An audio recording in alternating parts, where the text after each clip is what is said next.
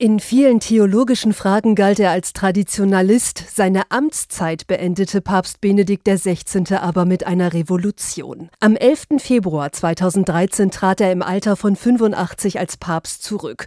Über 700 Jahre lang hatte es das nicht mehr gegeben. Acht Jahre zuvor, am 19. April 2005, war er zum Papst gewählt worden, der erste Deutsche seit 500 Jahren in diesem Amt. Es war keineswegs sein Wunsch. Als langsam der Gang der Abstimmungen mich erkennen ließ, dass sozusagen das Fallbeil auf mich herabfallen würde, war mir ganz schwindlig zumute. Ich hatte nämlich geglaubt, mein Lebenswerk getan zu haben. Am 16. April 1927 wurde er als Josef Ratzinger in Magdel am Inn geboren. Nach dem Krieg studierte er katholische Theologie, wurde 1951 zum Priester geweiht, wirkte dann als Professor in Bonn, Münster, Tübingen und Regensburg. 1977 wurde er Erzbischof von München. Nur vier Jahre später holte ihn Johannes Paul II. nach Rom als Präfekt der römischen Glaubenskongregation.